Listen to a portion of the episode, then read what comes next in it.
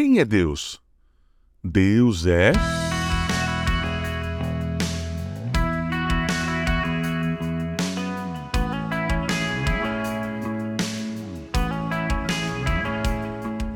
Quem é Deus?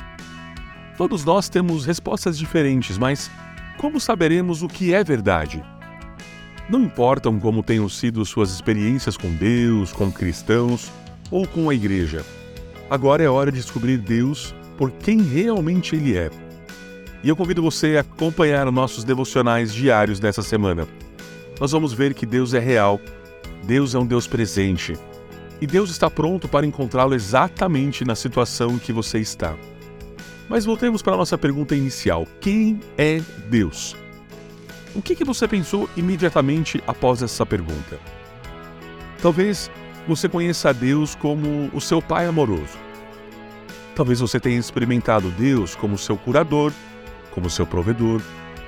Ou talvez você pense em Deus como alguém distante, alguém raivoso, um crítico. É importante que você saiba que a sua visão de Deus tem um peso incrível em sua vida. E de fato, o renomado pastor e autor A.W. Tozer escreveu: O que vem à nossa mente quando pensamos em Deus é a coisa que mais importa a nosso respeito. Nossa visão de Deus influencia a maneira como olhamos para nós mesmos, para os outros, para o mundo ao redor. E é por isso que é importante construir o fundamento de quem é Deus, baseado na verdade imutável da Sua palavra, Suas Escrituras, não no nosso modo temporário de sentimentos. Talvez você tenha experimentado tristeza, uma perda, uma decepção que deixou com raiva ou magoado com Deus. Talvez você tenha conhecido outros cristãos que fizeram você sentir julgado, condenado. Então você acha que Deus é assim também. Ou talvez você tenha tentado orar ou se conectar com Deus, mas não sente nada. Então pensa que ele está distante, que ele é frio, que ele é indiferente. Essas experiências e emoções são válidas, mas não são representações precisas do caráter de Deus. Na verdade, distorcer nossa visão de Deus tem sido uma das táticas do inimigo desde o início. No perfeito jardim do Éden, lá em Gênesis, nós vemos que Deus andou com Adão e Eva, dando apenas um limite a eles: não comam do fruto da árvore do conhecimento. Mas aí o inimigo veio e atacou perguntando a Eva se Deus realmente havia dito que ela não poderia comer, e então a convenceu que Deus estava retendo algo que ela realmente precisava. Como resultado, ela comeu o fruto e o pecado entrou no mundo, rompendo nosso relacionamento com Deus. No entanto, apesar de tudo isso, o caráter de Deus nunca mudou. Ele amorosamente vestiu Adão e Eva o que prenunciou o seu maior ato de amor sacrificial. Ele enviou o seu Filho perfeito, Jesus, para viver uma vida sem pecado e morrer em nosso lugar, para restaurar o nosso relacionamento com Ele.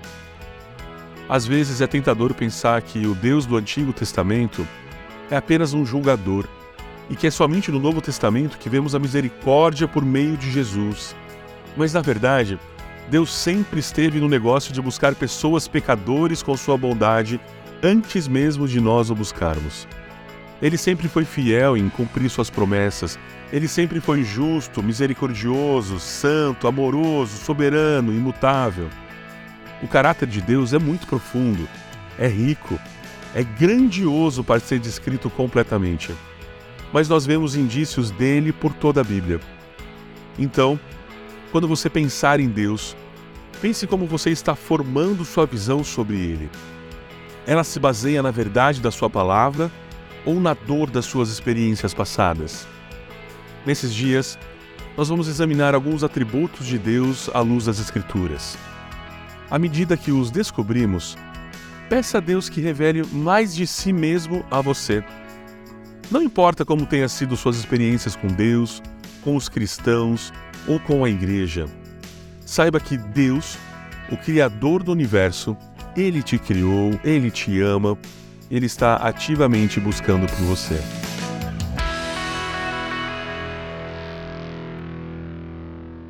Você ouviu o podcast da Igreja Evangélica Livre em Valinhos. todos os dias, uma mensagem para abençoar a sua vida. Acesse www.ielve.org.br ou procure por IEL Valinhos nas redes sociais.